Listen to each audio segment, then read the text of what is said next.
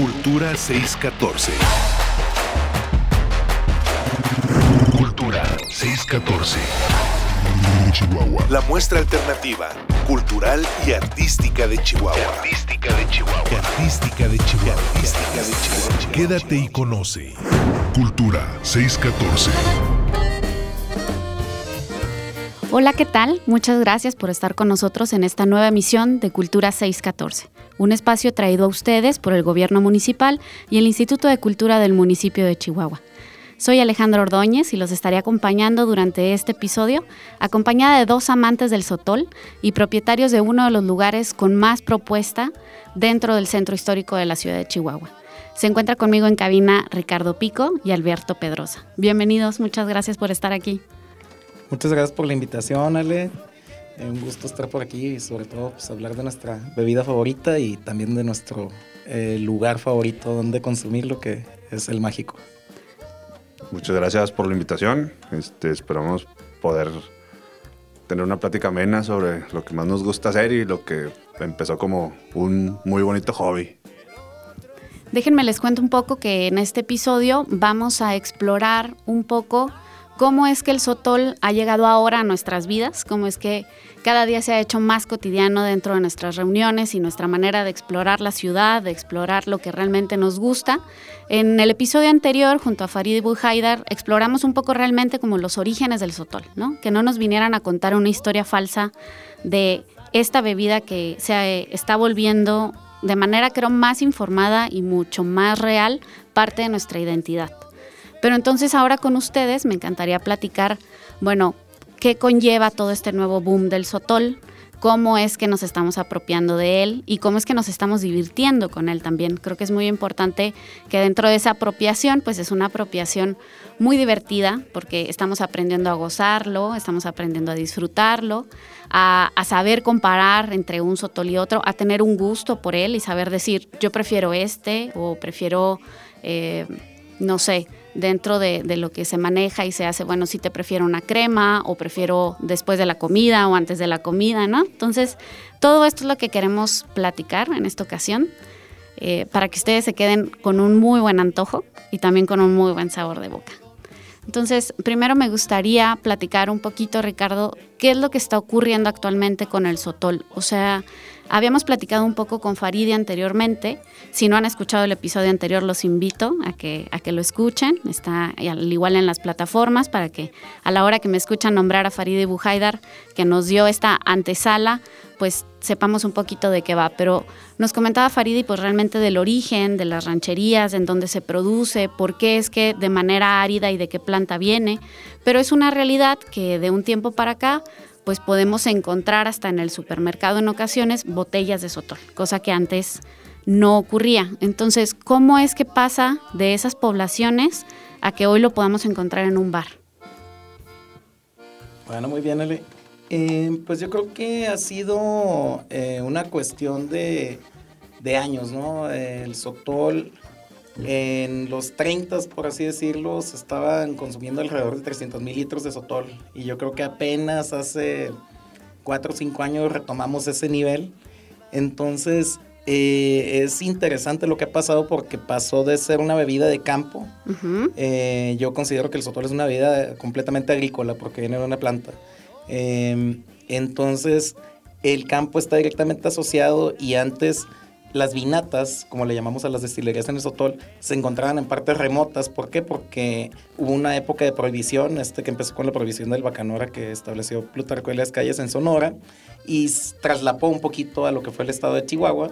Y también afectó la prohibición de los Estados Unidos, que pues también muchos productores eh, clandestinamente exportaban el producto y eran perseguidos. Entonces todo sotolero, todo vinatero, como acá les llamamos, tanto en la sierra de Chihuahua como acá más pegados a la frontera, pues estuvieron siempre escapando, siempre moviéndose y tenían vinatas móviles donde ellos trasladaban sus eh, herramientas para producir sotol de un lado al otro para que no los encontraran y pues en ese entonces se comerciaba, eh, se, trasladaba en burros, carretas, etcétera, porque pues ni siquiera vehículos eh, tenían. Em, creo que este tema fue un reencuentro, ¿no? Con un reencuentro de la sociedad con su bebida regional. eh, una marca comercial comienza a producir Sotol y pues yo creo que desde entonces, hace, estamos hablando 20, 25 años. Claro, la única marca que se conocía en aquel entonces, ¿no? Como si fuera lo único que se pudiera probar.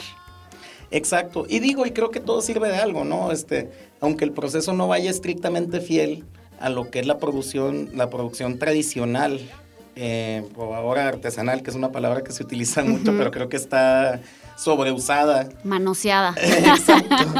Em, y creo que eh, los productores tradicionales permanecían escondidos y sin descubrirse y mal que bien el establecimiento de una marca comercial dio la pauta para que con el siguiendo el tren del mezcal que se fue posicionando en los mercados en Ciudad de México, mercados internacionales como una bebida de alto, alta calidad y alto valor, a pesar de ser agrícola, Em, creo que de ahí, de ahí siguió un poco el sotol, de ahí, eh, digo, en mi cuestión personal, fue, ese fue mi... Eh, el camino. ese fue mi camino, exacto. O sea, irme a ranchear, a buscar pequeños productores alrededor del estado. Y pues nos los encontramos pues con miedo de vender, ¿no? Porque, oye, no, pues es que es ilegal, oye, no, pues es que de dónde vienes, eres Secretaría de Hacienda, eres... Y que nos da también a pensar mucho que ha faltado, ha faltado el apoyo desde las autoridades también pues para reconocer y rescatar esta tradición porque pues es arte líquido, ¿no? Es una tradición cultural, es una costumbre de productores que han hecho esto por generaciones. Es patrimonio en realidad, o sea, es una cuestión de identidad, de, patrimonio, de método, o sea, porque también luego no sé, en, yo en ocasiones lo pienso en la cuestión gastronómica, digo, en algún momento si la metodología para hacer tal o cual cosa se va perdiendo, no va a haber quien la replique. O sea, no vamos a tener cómo perpetuar esto, ¿no? Entonces, me llama un poco la atención esto que llamas como de la cuestión clandestina, porque creo que no solo el productor está dentro de esta fachada o estuvo de, la cuestión clandestina, sino uno como consumidor pensaba o se tenía la idea que tomar sotol o tomar lechuguilla o era como algo ilegal, como algo que no debía de ser, como, no sé, bebidas que no estaban reguladas, ¿no? Entonces eso te daba cierto miedo como consumidor, que es una gran diferencia como actualmente se está viviendo porque pues ya no solo que están reguladas, sino que ya tenemos un mercado. En realidad puedo encontrar una cantidad de botellas y elegir, ¿no? Que esa es la gran diferencia. Sí, y, creo que también eh, eso, esa es una consecuencia de que la gran industria ha establecido parámetros y normas que actúan eh, pues de forma discriminatoria. O sea, los parámetros trabajan en función de que si tú tienes una tequilera grande y refinas mucho el producto, o digamos, no sé, una fábrica de ron, una destilería de ron o de cualquier otro destilado, eh, el que produce en el campo no va a caer dentro de esos parámetros. Entonces también creo que ha sido muy discriminatoria la ley en ese sentido y ha desplazado estos productos aparte de la mala reputación que se le ha creado. Digamos, es el mismo caso del pulque. Por ejemplo, antes todo el mundo tomaba pulque en México y llegaron las cervecerías a crearle una mala reputación al pulque. Claro. Lo desplazan y ahora, pues adivina qué, todo el mundo toma cerveza, ¿no? Entonces pasa lo mismo con el sotol, pero creo que ahorita esta generación está prestando más atención a los procesos. ¿Cómo se hace? ¿Dónde se hace? ¿Hay trazabilidad? Por ejemplo, bueno, pues, eh, no sé, el ron comercial, pues tú sabes quién hizo la botella, dónde la hizo, en qué planta, qué número de botella es, de cuántas.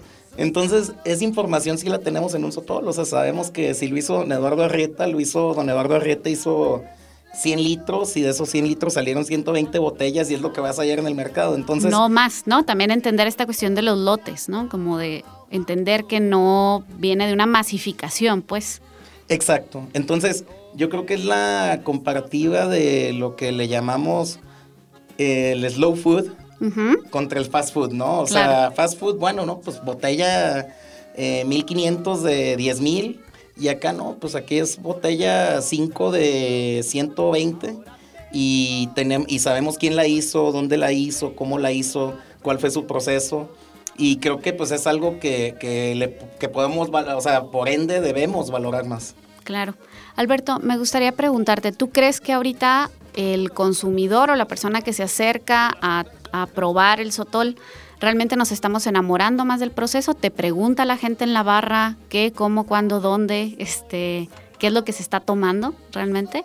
Sí, fíjate que algo que está pasando mucho y sobre todo que yo veo en centros de consumo es que la gente ya se está interesando más sobre lo que está tomando, sobre lo que está comiendo. Y aquí en el gremio, en el gremio gastronómico hablamos mucho o hacemos mucho la referencia de que afortunadamente aquí en Chihuahua la gente ya está aprendiendo a comer. Afortunadamente. Y a, beber. claro. Entonces, es algo muy chido eh, formar parte del gremio gastronómico y formar parte de este trayecto, de esta trazabilidad de que la gente está aprendiendo a. Entonces, ya que las personas, los consumidores se acerquen a, El Mágico, por ejemplo, y que te pregunte qué sotoles tienes. Claro. Ya es una entrada muy bonita para uno arrimarse y decir, no, pues mira, tengo estos sotoles, estas variantes, trabajamos con estos productores. Mira, en la etiqueta viene toda la información que necesitas.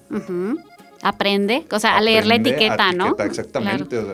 y algo que nos funciona bastante es que en el establecimiento entendemos que las botellas que tenemos en contrabarra no es un producto, o sea, son personas, familias, comunidades que a través de su trabajo están transmitiendo cultura y tradiciones. A eso me encanta. Y eso es algo que la gente ve. Tanto así que tenemos ocho fotos de ocho productores en el establecimiento y nosotros los presentamos como la alma, el espíritu, del establecimiento. Este lugar nace para ellos, para dar a conocer. Sin olvidar esto, ¿no? O sea, de dónde realmente proviene. Ellos son el origen de, este establecimiento. Estas manos, esta cara con estos Esas nombres. Caras, sí, y, y, es algo que nos gusta decir mucho. De, vas a tener el. Puedes estar acostumbrado a tomar tequila, puedes estar acostumbrado a tomar mezcal, ginebra, lo que tú gustes. Pero pues al final de cuentas, lo local es algo que te tiene que interesar también. Sí, claro. Porque no hay mejor forma de defender el producto que teniendo un poco de noción de lo que estás tomando y por qué lo estás tomando. No, y no hay como ir, por ejemplo, en ocasiones que tienes la oportunidad de estar en otros lugares y saber responder una pregunta como ¿qué se toma en Chihuahua? ¿No? O sea, que, que, otras regiones como Oaxaca nos han enseñado muy bien en cuestión de identidad, tan así que no tienen que emular ser otra cosa. Oaxaca es Oaxaca y ha tenido un valor agregado en muchos gremios, o sea, gastronómico, la cuestión del mezcal, el arte, demás, por saber defender y, apegarse ¿no? a esta cuestión de identidad. Sí, y, no es así como que precisamente el, comparar eh, un producto con otro ni un estado con otro estado. Eh, obviamente nos hay bastante trabajo que hacer, hay bastantes cosas que todavía se pueden hacer como para darle más empuje a la denominación de origen. Pero pues también podemos decir que el sotol es como ese primo muy lejano, guapo, alto, norteño. De es el primo guapo de... es el primo guapo norteño de todos los demás destilados.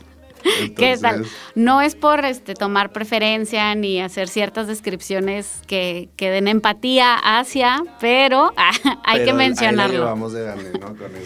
A mí me interesa mucho el camino que dentro de lo que cabe en México se ha recorrido con esto de los destilados, ¿no? Podemos decir que iniciamos en el tequila y gracias al tequila es que conocemos la famosa palabra de denominación de origen. Eh, Ricardo, pero a mí me gustaría preguntarte sin necesidad de esto que comentaba ahorita Alberto, ¿no? No se trata de comparar, pero creo que sí se trata de aprender del camino ya andado. Entonces, viene la cuestión del tequila, que es lo que nos ayuda, nos da entrada a la famosa denominación de origen. Después el mezcal dentro de, o sea, camina. Y ahorita tú comentabas un poco que la cuestión del sotol, bueno, sigue un poco los pasos o va un poco eh, caminando junto con esta cuestión del mezcal, pero sin necesidad de comparar, simplemente viendo el camino recorrido, qué errores ya no estamos cometiendo que sí se cometió con el tequila. O sea, creo que eso es muy importante porque estamos hablando de que necesitamos aprender y que a lo mejor hay pasos que ya no queremos andar. Bueno, em, creo que sí, o sea, tanto el tequila como el mezcal han marcado la pauta y nos han dado a lo mejor una pequeña visión de lo que puede ser el futuro de la industria. En este caso, pues creo que todavía estamos muy verdes para saber, ¿eh? o sea, creo que ahorita el mezcal creo que está en su etapa de, como industria, está cerca de su etapa de maduración. Este, pasaron de tener, no sé, 30 marcas a tener mil, ¿no? Eh, y en cuanto a palenques y fábricas, donde se elabora el mezcal, pues son pocas de todos modos, ¿no? O sea, no son, la, no son el mismo número de marcas y vemos mucho eso, ¿no? O sea, muchas, muchas, muchos palenques, muchas destilerías que están maquilando para varias marcas. Entonces eso lo vemos un poquito aquí en, en, el Sotol. Creo que, pero creo que también hay para todos, ¿no? O sea, hay para, hay, mar, hay eh, destilerías que nacen para maquilar y también hay destilerías que nacen pues para dar el sello de una familia o para dar el sello de un producto, que es lo que creo que hacen los pequeños productores y creo que los pequeños productores pues es complicado que lleguen a hacer todo el mercado. Entonces, y son líneas, ¿no? También hay que entender que tiene que haber líneas de producto, o sea, como para todo va a haber. Exacto, y creo que es algo que se sataniza mucho, ¿no? En el tequila, por ejemplo, las marcas grandes que traen inversión americana, todo el mundo dice, no, es que ellos están contaminando. Oye, pues, también, o sea, si son trabajos bien pagados, y se están creando, eh, ayudando a las familias, están trabajando bien, pues bueno, ¿cuál es el problema, no? Entonces creo que aquí lo que se debe tomar en cuenta es un balance, porque todo el sotol es silvestre. Entonces, si queremos tener una industria sustentable a futuro, pues hay que empezar a plantarla ya, ¿no? Y esos son los errores que no queremos cometer, ¿no? O sea, nos platicaba un poquito Faride anteriormente que pues el agave del tequila ya no se reproduce tan fácilmente de manera silvestre, o sea, está tan manoseada la cuestión de la producción que pues ya hicimos ahí eh, la monocultura. Exacto. Sí, exacto. Y es cuando, o sea, cuando se sobreexplota una sola especie y no se permite la diversidad, es cuando empiezan este tipo de problemas. Eh, ¿Cuál es la oportunidad? Pues que estamos a tiempo, ¿no? O sea, todavía no llegan a lo mejor eh, las empresas grandes de la industria, donde ahí pues ya empezaríamos a ver un impacto ambiental más grande. Entonces yo creo que estamos a tiempo de empezar a plantar, ya se sabe cómo, cómo plantar, este, la Universidad, la, Autónoma de Chihuahua, em, la, Facultad de... de Faciatec Faciatec y también la de agronomía de Delicias, que se me ve el nombre ahorita. Es igual, es Faciatec, pero tiene como ciencias, ciencias agrícolas. sí, a eso es todo, Alberto. eh, ellos han hecho también un muy buen trabajo en la reproducción de la planta. Pues, Acelerando los tiempos, ¿no? Tengo entendido que hay como un estudio para como acelerar tiempos en realidad no acelerar los tiempos. Lo que pasa es que hay que recordar que es una planta que crece en el desierto. Entonces, como crece eh, silvestre en el desierto, pues el acceso a los, a los nutrientes, el acceso al agua es complicado. Entonces, si nosotros la plantamos y la regamos y le damos ahí su, su cariño, pues se va, se va a madurar más pronto. el sotol es un tiene un un par de cuestiones distintas al agave que no muere cuando quiota, como es el caso del agave. Entonces su reproducción tiene que ser obligatoriamente por semilla.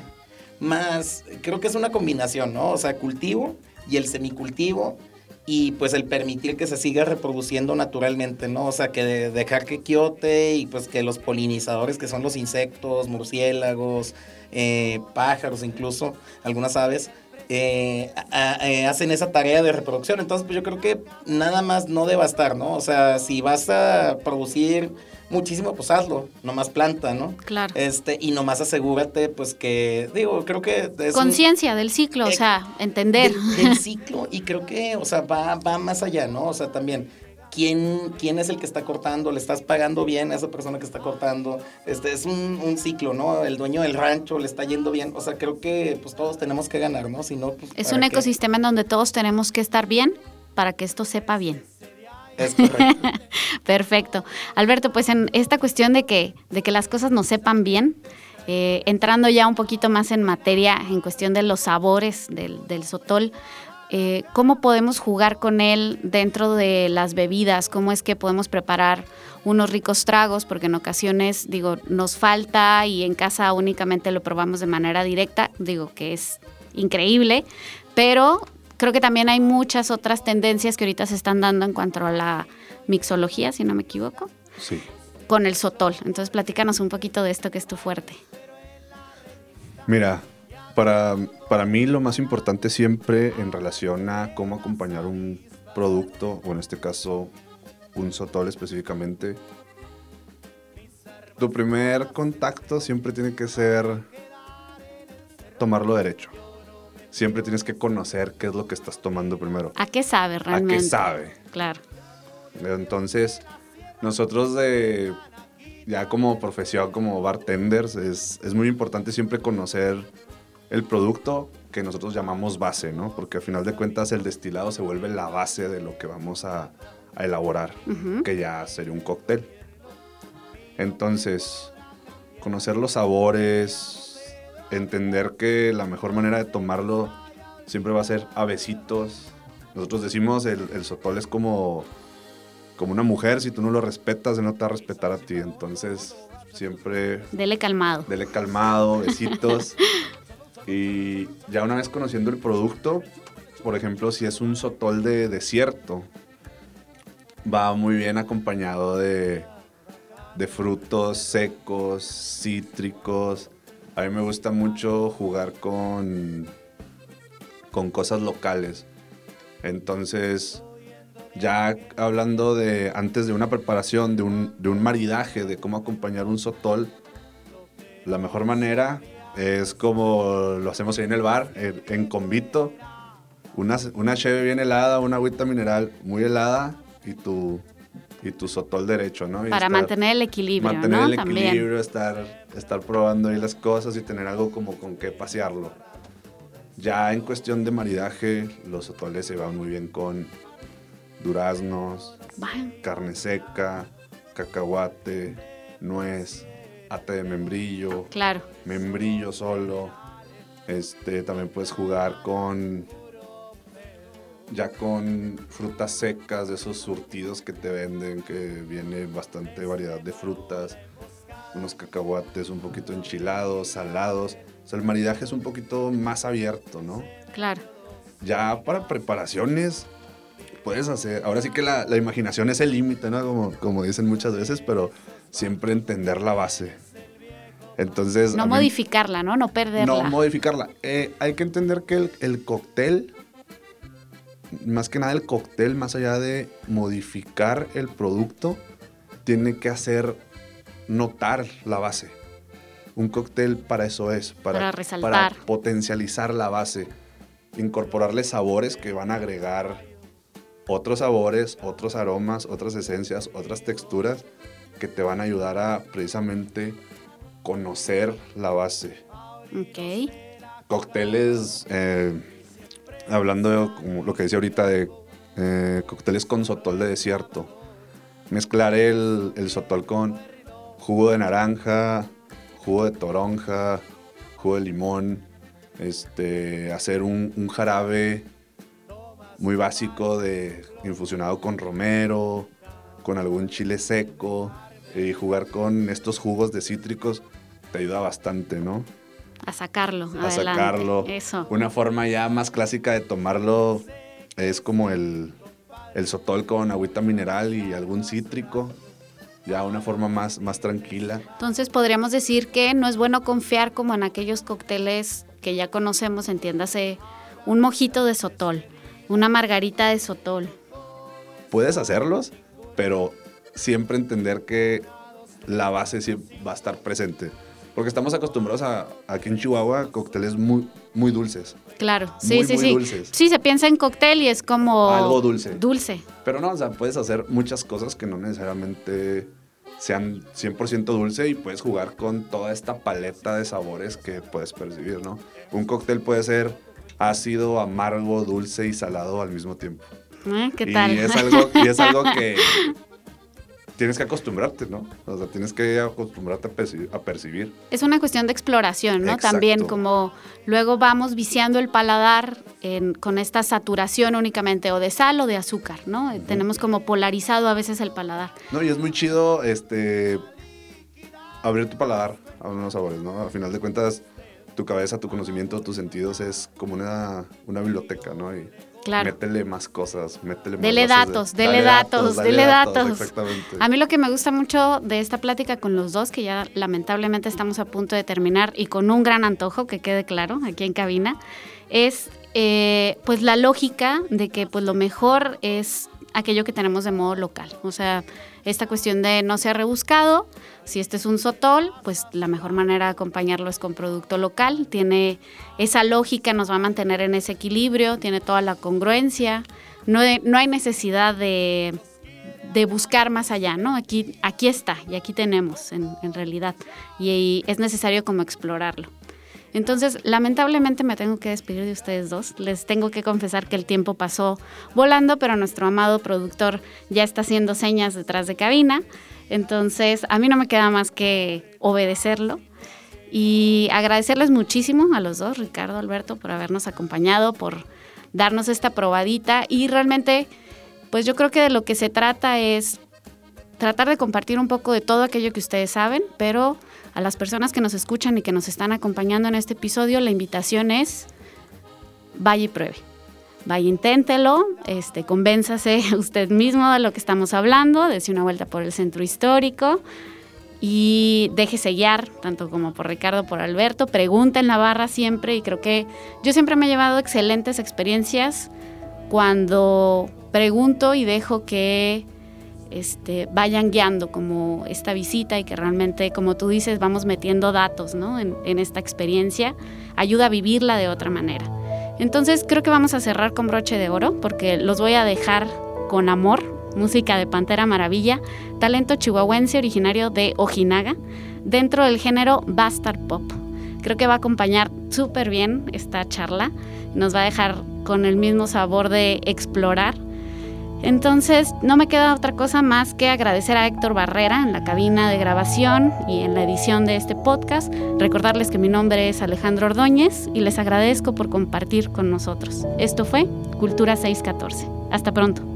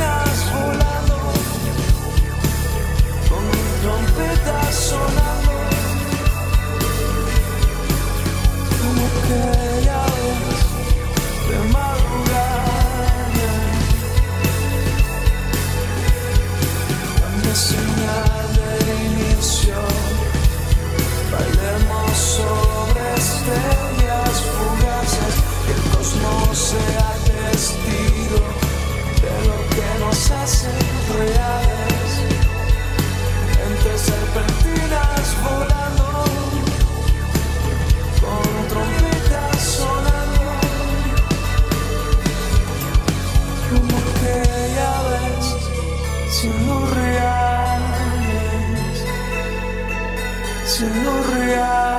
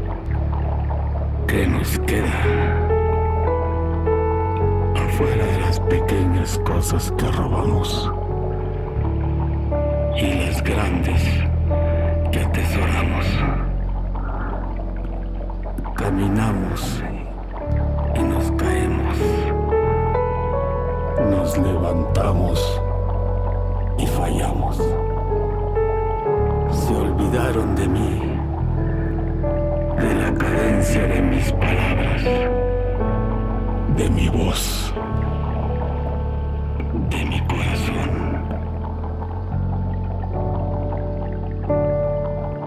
Te convertirás en polvo,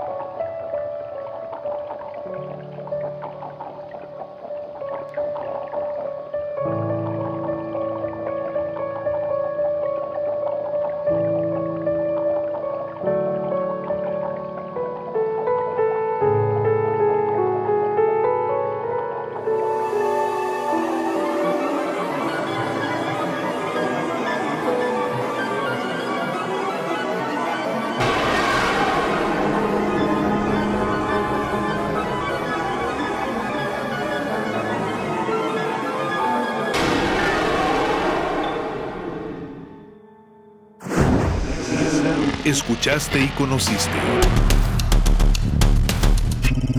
Cultura 614. Chihuahua. La muestra alternativa, cultural y artística de Chihuahua. Artística de Chihuahua. Artística de Chihuahua. Artística de Chihuahua. Escuchaste y conociste. Cultura 614.